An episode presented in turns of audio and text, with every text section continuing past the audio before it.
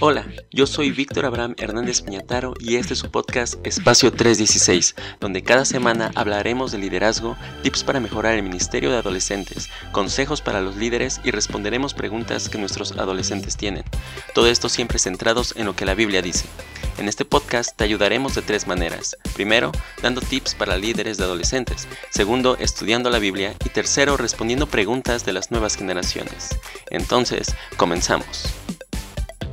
Es el primer capítulo de un podcast que ha estado en mi mente y en mi corazón por, mucho tiempo. Eh, entonces, este día es histórico para mí porque pues estoy empezando uno de mis sueños, que espero sea de bendición y sea de ayuda Ah, para muchas personas que están construyendo iglesias, que están eh, trabajando con las nuevas generaciones. Y bueno, me presento, yo soy Víctor Abraham Hernández Miataro, trabajo en mi iglesia local, en la iglesia Betel, con los adolescentes de 13 a 17 años y hemos ya estado ahí como dos años dándoles eh, lecciones, tratándolos de ayudar y para mí ha sido una experiencia muy, muy hermosa, muy fantástica. Pero eh, creé este podcast para ayudar a otros a que puedan conectar con sus adolescentes y llevarlos hacia Cristo, llevarlos hacia una, a que tomen decisiones basadas en la Biblia, basadas en lo que eh, nuestro Señor Jesús anhela y desea, ¿no? Entonces, hoy hablaremos de la importancia del ministerio de adolescentes, donde dentro de la iglesia local. Y bueno, comenzaré hablando algunos de los, de, los paradigmas o, sí, situaciones que ocurren eh, dentro de nuestras iglesias, ¿no? Por ejemplo, eh, que no existe una transición, y creo que ya comenzamos con el tema, no existe una transición estratégica cuando pasan de ser niños, cuando terminan de ser niños, a jóvenes. O sea, en algunas iglesias pasa así, ¿no? Que eres niño hasta los 12 años, pero ya teniendo 12 años, 11 meses, de repente te pasan con los jóvenes, ¿no? Y lo peor es que en algunas iglesias el, área de jóvenes o el departamento de jóvenes o el ministerio de jóvenes es este es de una edad de digamos de los de los 13 años hasta los 45 o hasta que te cases, ¿no? Entonces no hay también una una este separación, por así decirlo, estratégica. Sin embargo, eh, así lo han trabajado muchas iglesias. A algunos les ha funcionado, a otros no.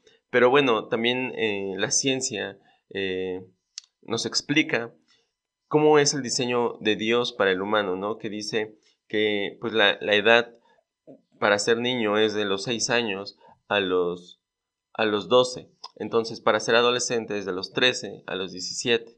Para ser joven de los 18 a los 25. ¿Y por qué nada más hasta los 25?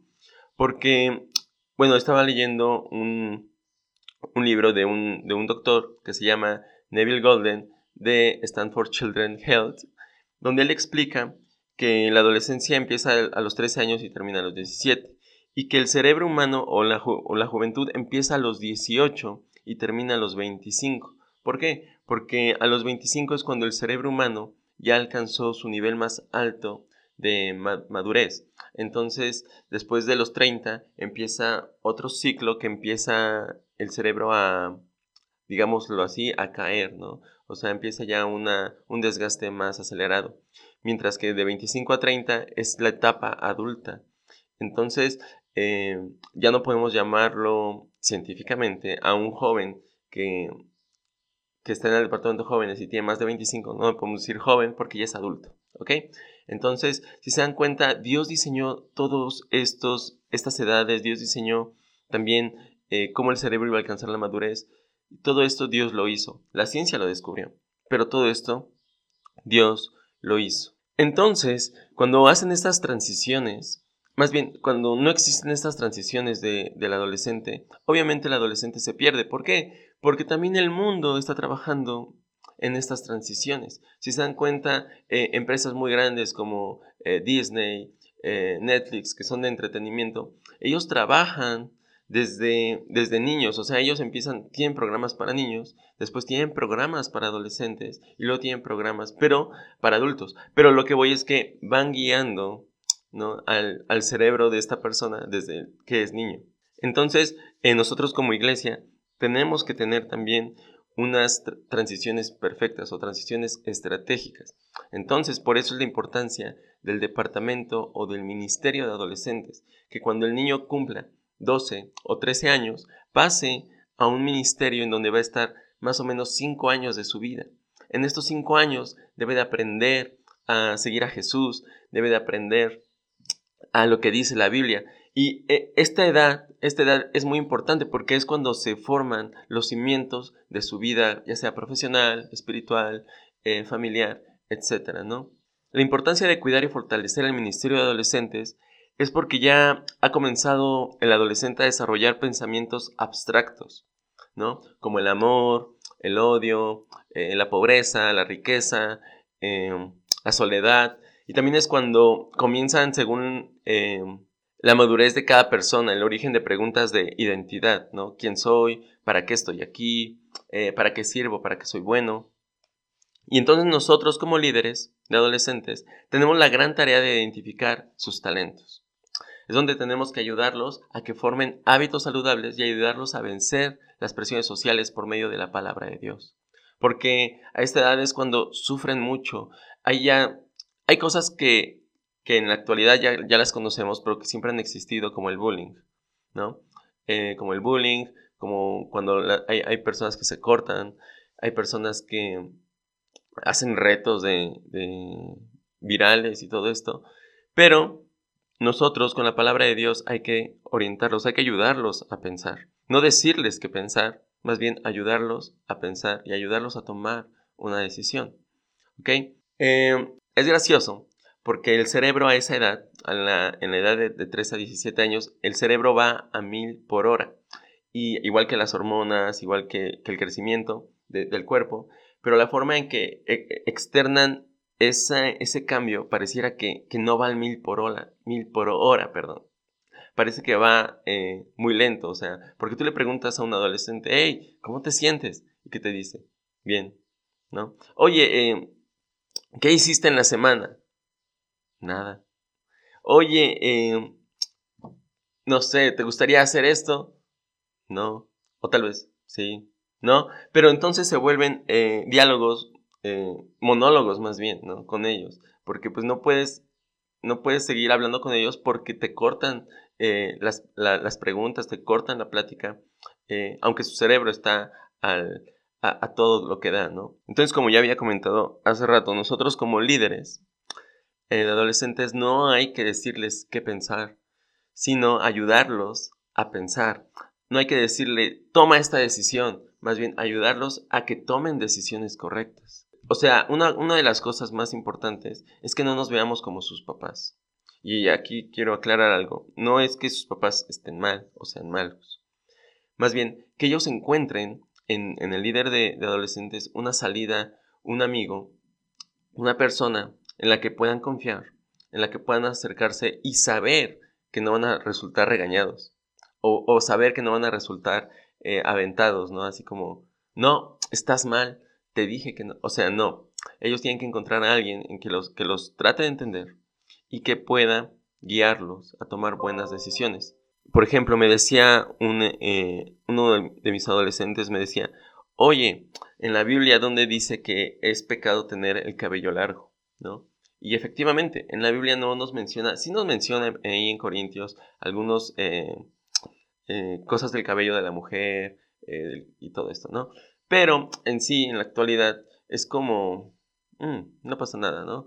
Pero este, este adolescente me decía, oye, ¿dónde, dónde, es, ¿dónde dice la Biblia que es pecado tener el cabello largo?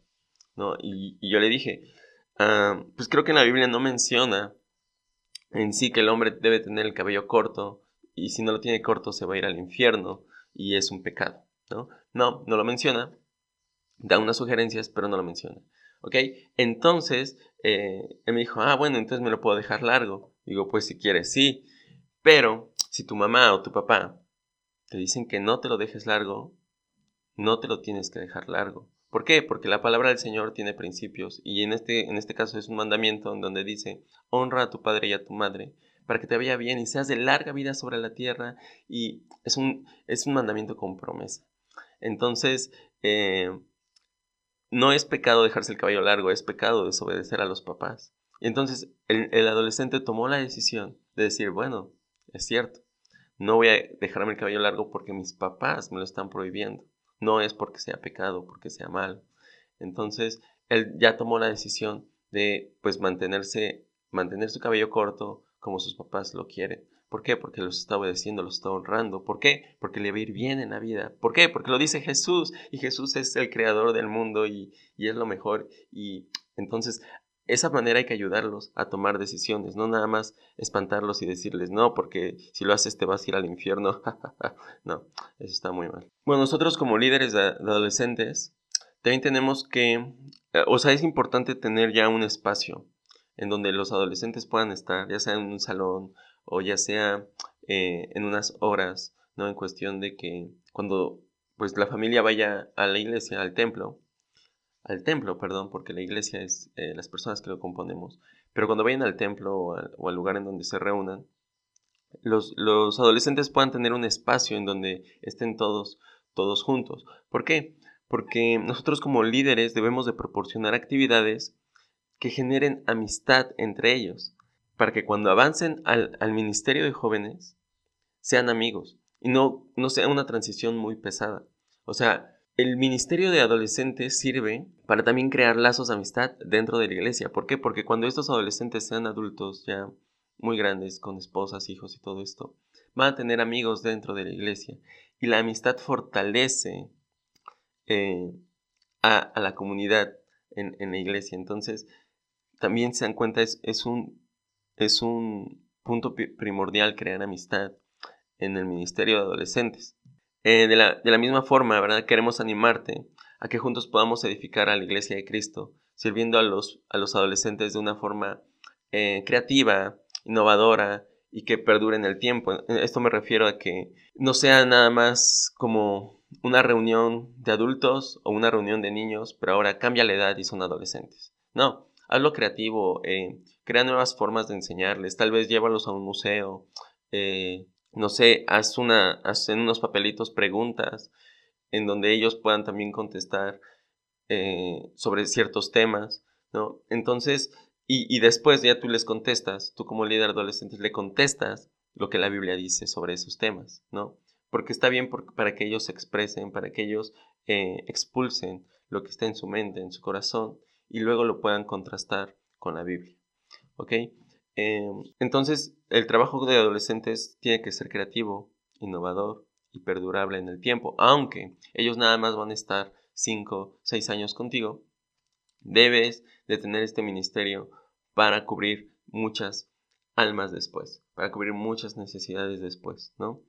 Em, por eso decimos que las reuniones, los cultos o, o como quieras llamarle, no sean una copia de lo que sucede con los adultos, que nada más solo cambia la edad, ¿no? De que la predicación sea así, tres puntos, luego un canto, luego oramos, luego las ofrendas y luego bye, ¿no? Se acabó. No, porque eh, la Biblia no nos menciona cómo deben de hacerse las reuniones, los cultos, ¿no?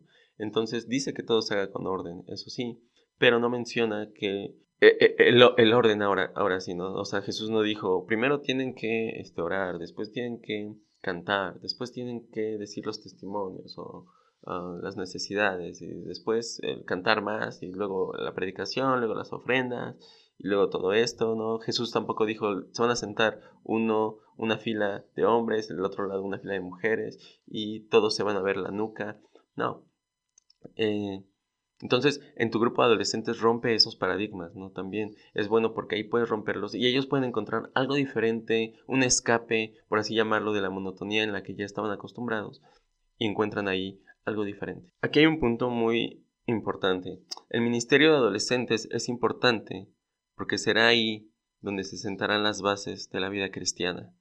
Entonces, es un ministerio de vida o muerte. Es un ministerio en donde tienes que poner tu energía, ser constante, em, entender a los adolescentes, tener mucha paciencia, porque también hay, hay adolescentes que quieren llamar la atención. Y entonces eh, hay algunos que hacen chistes, ¿no? y todos, jajajaja. Y está, está padre porque creas ese ambiente tú también. Pero em, obviamente tienes que mantener el orden, la disciplina, pero obviamente sin gritarle, sin decirle, ah, no, pues que tú echas mucho relajo. No, así como algo muy sencillo, algo en donde tú le digas, a ver, este, no sé, Juan, este, mira, ¿no? Y, y, y, y trae la atención de Juan hacia ti porque todos tienen la atención de Juan en ese momento. Entonces, tú traes la atención de Juan, todos voltean su atención la vuelven a traer a ti. ¿no? Entonces, eh, vamos a estar compartiendo algunos tips, algunos consejos por acá. Igual si tienen preguntas, me pueden escribir o nos pueden escribir en, en Instagram. Con gusto eh, les voy a responder algunas preguntas que pueda, enfocado en la Biblia, obviamente también. Como líderes adolescentes tenemos la tarea, ya lo había mencionado, pero tenemos la tarea de encontrar los talentos o los dones que tienen nuestros adolescentes. Y les puedes hacer estas preguntas, ¿no? Cuando estén en clase, les puedes hacer este tipo de preguntas. Si tienes un papel o ahí en tu celular, en algún lugar donde anotar, estas preguntas, ¿no? Eh, le puedes decir a tu adolescente, ¿qué te apasiona? O tú como adolescente, si estás escuchando este podcast y eres, eres adolescente, déjame saludarte. Y, eh, y también tú puedes contestar estas preguntas para que encuentres cuáles son tus talentos o tus dones, ¿no? Primero, ¿qué te apasiona? ¿No? Eh, vemos que el estar apasionado por algo es, es algo que tú harías eh, repetitivamente y no te va a molestar. ¿No? ¿Por qué? Porque lo estás haciendo con amor, con alguna pasión, con algo que te mueve. Entonces, ¿qué te apasiona? ¿Qué es lo, eh, lo que te apasiona? Lo que hace levantarte por las mañanas. ¿Qué cosas disfrutas hacer? ¿No? ¿Para qué sientes? ¿O qué puedes, más bien, hacer muy bien? Porque podemos disfrutar hacer algo, pero lo vamos a hacer mal, ¿no? Por ejemplo, yo, ah, yo disfruto jugar fútbol, pero sinceramente lo hago muy mal. Entonces, em, lo disfruto, pero no soy bueno en ello. ¿no? Entonces, tienes que contestar estas preguntas que se vayan a ir relacionando, qué te apasiona, em, qué cosas disfrutas hacer, en qué, en qué eres bueno. Eh, otra pregunta que a mí me gustó mucho es que, ¿en qué cosas usualmente te piden ayuda? en qué cosas usualmente la gente que está a tu alrededor te pide ayuda, ¿no? Entonces, eh, a mí muchas veces me piden ayuda con las, partes de tecnología en cuestión de, fotografía, video, diseño, y creo, espero ser bueno en eso. Y, y sí me gusta, me gusta hacerlo, lo disfruto hacer, pero es una, forma de descubrir los dones o las, ah, los talentos que Dios te ha dado. Y por último, ¿qué estudiaste y qué cosas has aprendido? ¿Qué estudiaste y qué cosas has aprendido? A lo mejor como, como adolescente dices, no, pues apenas estoy en la, en la secundaria, en la preparatoria y no eh, no he estudiado nada como carrera como tal, pero pues sí hemos, eh, hemos tenido el tronco común que le llaman, ¿no? Que es este, o matemáticas, español. A lo mejor tú eres muy bueno en matemáticas, ¿no? O, o tal vez eres pésimo y eres muy bueno en artes. Eh, como en mi caso, ¿no? Entonces, en lo que vayas estudiando, lo que te vayas viendo tú en qué eres bueno y, qué has aprendido en cuestión de qué, qué se te ha quedado, qué es lo que aprendiste, eso lo puedes poner en práctica, ¿ok? Recordemos que los dones son regalos de Dios, pero creo que también eh, parten de cómo Dios nos diseñó desde que nacemos. O sea, como que Dios ya, ya puso ese don en ti, ese talento en ti y se suma a la experiencia que vamos adquiriendo mientras vamos viviendo. Y bueno, encontramos que hay diferentes dones espirituales. Eh, bueno, pero como siempre decimos, ¿no? Eh, hay que estudiar lo que dice la Biblia. Y estamos hablando acerca de cómo encontrar los talentos, los dones espirituales de nuestros adolescentes. Entonces, si prestas atención a la Biblia, eh, hay una lista de dones espirituales y que les fueron dados a unos ciertos dones y a otros otros dones. O sea, no como que a todos tienen que darle o tener el mismo don espiritual. ¿Ok? Y lo vemos en 1 Corintios 12, del 7 al 11. Y bueno, aquí lo tengo en, mi, Biblia, es Reina Valera 1960, pero también este, tengo la versión actualizada, que es la 2015.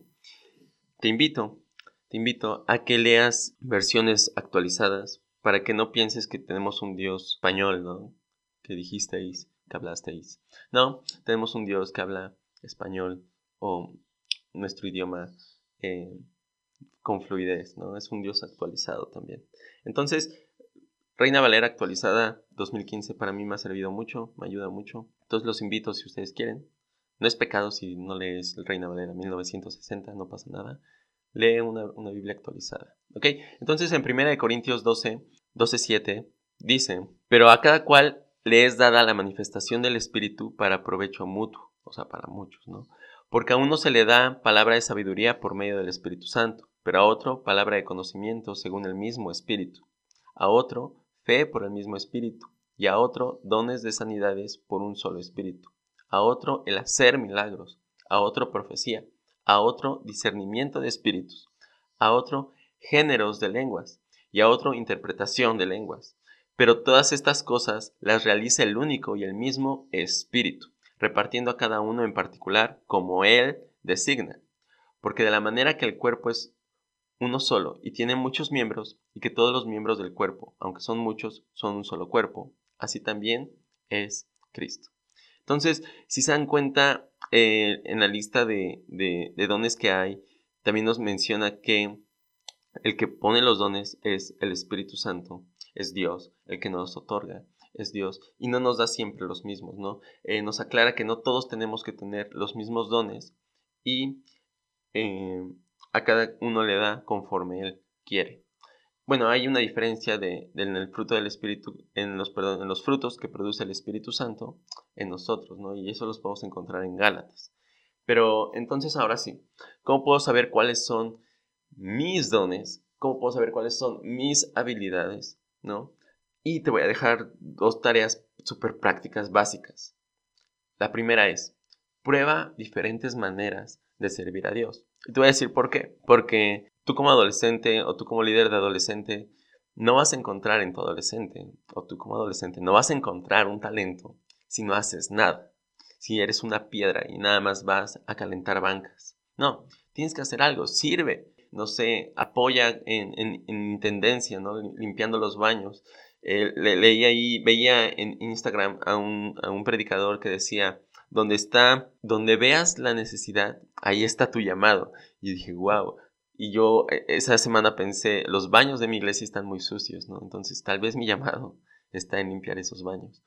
Eh, pero a lo que voy es que haz cosas, no te quedes nada más sentado, prueba diferentes maneras de servir a Dios, tal vez apoyando a las maestras con los niños, tal vez apoyando al pastor, eh, no sé, en su agenda. Hay muchas maneras de servir a Dios. No nos encasillemos a que servir a Dios nada más es cantar, eh, orar, predicar. No, hay muchísimas maneras de servir a Dios. El chiste es que nosotros empecemos a movernos para ver en qué somos buenos, ¿no? Y otro tip que es súper importante, que es muy básico, es pasa tiempo con el Señor. Eh, recuerda que los dones, las habilidades son las que da Dios. Entonces, pasa tiempo con Dios para hacer la voluntad que pues Él desea, ¿no? Contigo. Entonces, eh, te invito a hacer estas dos. Prueba diferentes maneras de servir a Dios y pasa tiempo con el Señor.